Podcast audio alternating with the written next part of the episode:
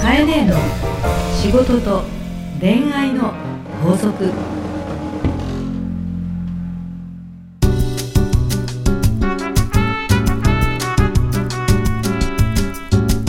番組ナビゲーターのナグーですカエネーの仕事と恋愛の法則始まりましたそれではカエネー今週もよろしくお願いいたしますよろしくお願いいたします。さあ5月もうん、下旬後半、後半もうまあ夏に向かっていくよ。 もう行くよってもう ね拳を振り上げた赤いのね上半期はい、まあ上半期ね。で下半期はいもは移るこのタイミングですけど、はい、相変わらず運気上昇中のそうなんだ。日野て佳かもう代子さんもしかしてあの自分で暗示かけてるタイプかもしれないけどね。だから暗運気示 をってそ うね、大事。いけてる私みたいなそう、本当はね辛いことあるんだよ。とか本当はしんどい時あるんだけど。はいえこれっていいことが来る前触れじゃんとかさ、ポジティブですよえねそう思うことはいで乗り切っていくと、あのメンタルが落ちないというか、はいあのやっぱり自分のモチベーションって自分で維持させていかないとさ、はい落ちてる時にはい自分で落ち込むともっと落ちるじゃない、まあだけどね、自分でコントロールするところもありつつ、はいなんか占ってもらったみたいな話もあっあれ言てったっけ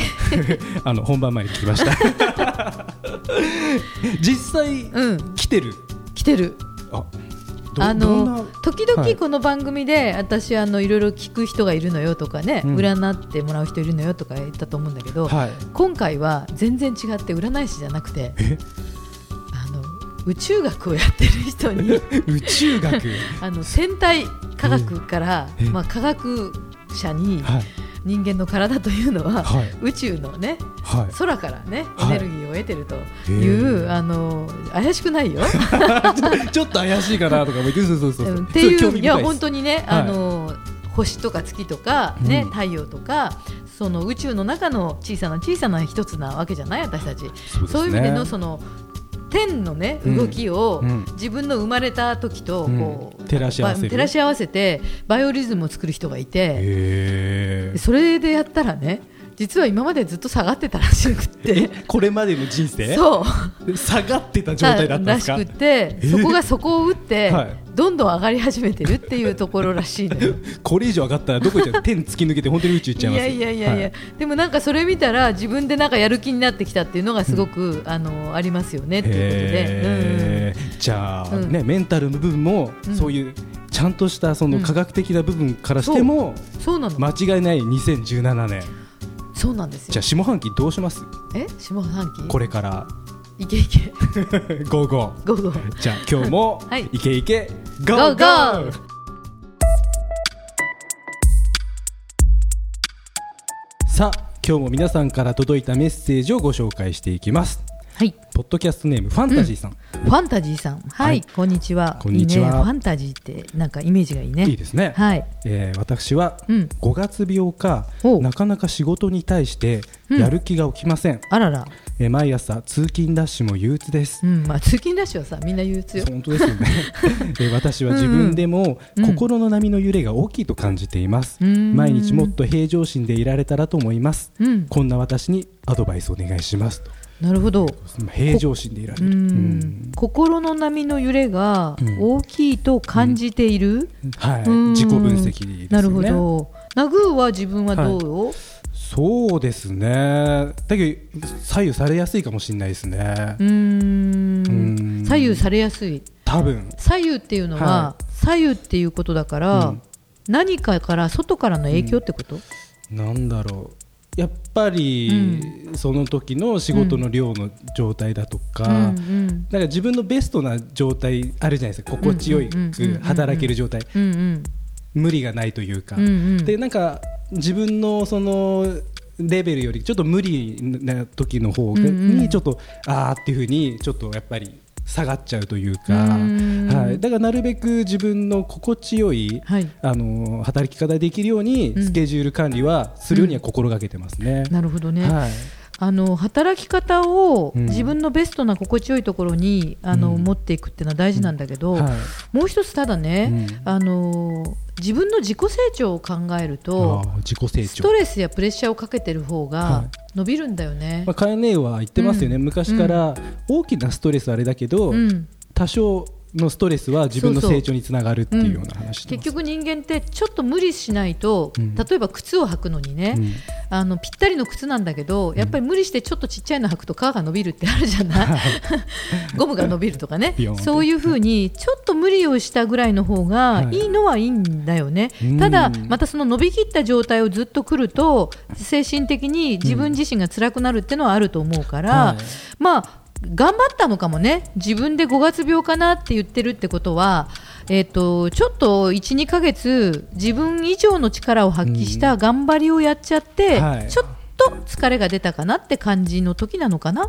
そうそかれもがしれ5ないで月すね病っていうもんなんだよねそうですね平常心って話なんだけど、はい平常心ってどんな感じ平常心っていうのはどういう感じなんでしょうか、まあ、常にこう平らななんかこう、うん自分の心があんま揺れてなくてセンターにある感じっていうか、いいね、はい、センターですかね、うんうんバランスのいい状態ですよね。なるほど、はいさすがなくえ本当ですか大丈夫ですもかうその通りでいいんじゃないはいいやバラあンスのうはんいバランス、私が思うのに、うん心が揺れそうな時っていつも自分の頭の中で、うんメトロノームってわかるあカチカチカチそうそカうそチうってあの音楽でね、うんリズムですよね。とかなんかはい紐の先にはい、重押しをつけて、うん振り子アフリコありますね。ではもいこうちょっと持つと、はいこう揺らすんだけど、はい手を止めておくうとん必ず真ん中に戻るじゃないですか、はいあのー何かあった時に、うんそういう今あのナグが言ったように、うん自分の戻る軸をイメージする、ん自分の戻る軸揺れてる時にはい自分うのん芯軸は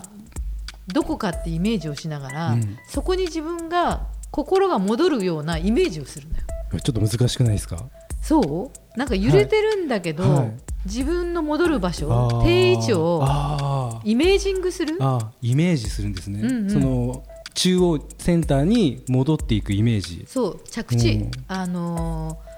体操の選手が鉄棒するときに着地をイメージするって言うけど、はいあれと同じで、は揺れてる時って着地をうんパシッとしてるイメージを持つのよね、いーんそうすると割と戻れるんだよねへでイメージししてるってことは、はいどっか息を止めてちょっと深呼吸しながらも少し冷静に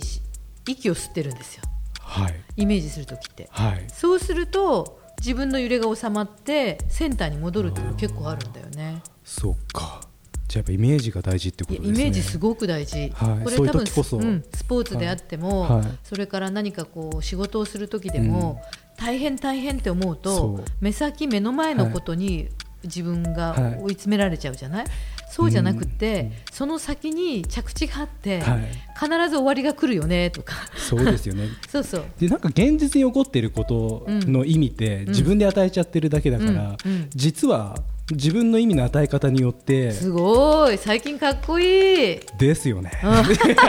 今ね、リスナーから怒られちゃうんでね、うんう僕んうんが調子に乗ると。いや、だけど本当にそう思ってて、うんだからいい意味を与えるというか。そう自分ではい自分を暗示かけてるだけなのうで、ん。ね、さっきも言ってましたよね、うんオープニングで、うんき今年運気がいいと。うん、そうそれは私は暗示をかけてるのかもしれないって言ったけどそうまさにそれにつながもっうてそくのるような通りよね、はいで振り返ってみたら過去は落ちてたらしいって、 あそうなのみたいなだけどそ終のわっさちゃったしみたいな、 さっきのメトロノームの論理でいくと、うん、今までの人生がマイナスにいってたってことは、うんこれからじゃあその振れ幅が右側に上がるってことだよね、うん、やばいそっすねれでバランス取るってことだからさ、そうですよね常に真ん中の軸は何なのかっていうことをイメージしながら、はいやっぱり揺れた時っていうのは着地、はい着地をイメージする、着地ですねで落ち着こう冷静にしようっていうんで、息を止めて深呼吸をして想像をして、そして未来のゴール、うん着地点をちょっとジャンプして、はいそして飛び降りた時に自分が落ちたと、飛び降りてきちっと着地ができたとういんうイメージをちゃんと持っていくことをうんこう訓練していくとねは意外に平常心になるのよねい、。そうですねうんだからファンタジーさんもうんね憂鬱な日々もうん大事な時間っていうこいとやかでももしれメなトいロノームで言うとメトロノームで言うと頑張ったのねそと今までね必要な時間そうでいっぱいは頑張って左側に振り切ってたものを、ちょっとお休みするために、うん右の気持ちの方を強くしてる時うんが今始まっていて、はいそうしてまた着地に戻るのねと、うんいうことの振り幅とはい戻りが自分の中でそういう時よねそういう時よねと、うんそしてああまた戻るよねっていうのうをんイメージしながら進んでると、いやー結 構ワンツーワンツワントゥーーワントゥーな感じそう左、はい右真ん中左右真ん中みたいな感じでさステップはあの歩めるんだよねまあ、これはファンタジーさんだけじゃなくてもう誰しもがね、そういう状態にある、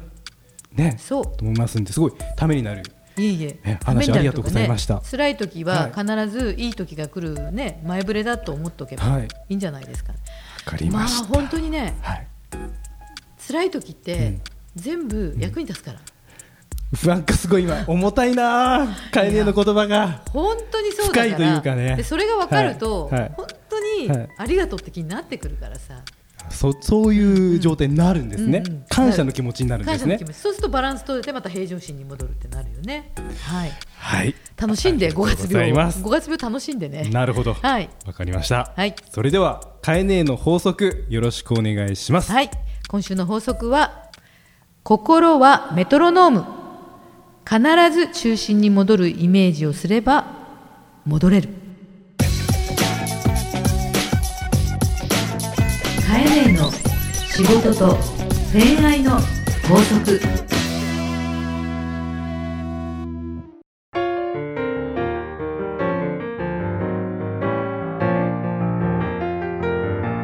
さあエンディングの時間ですがはい、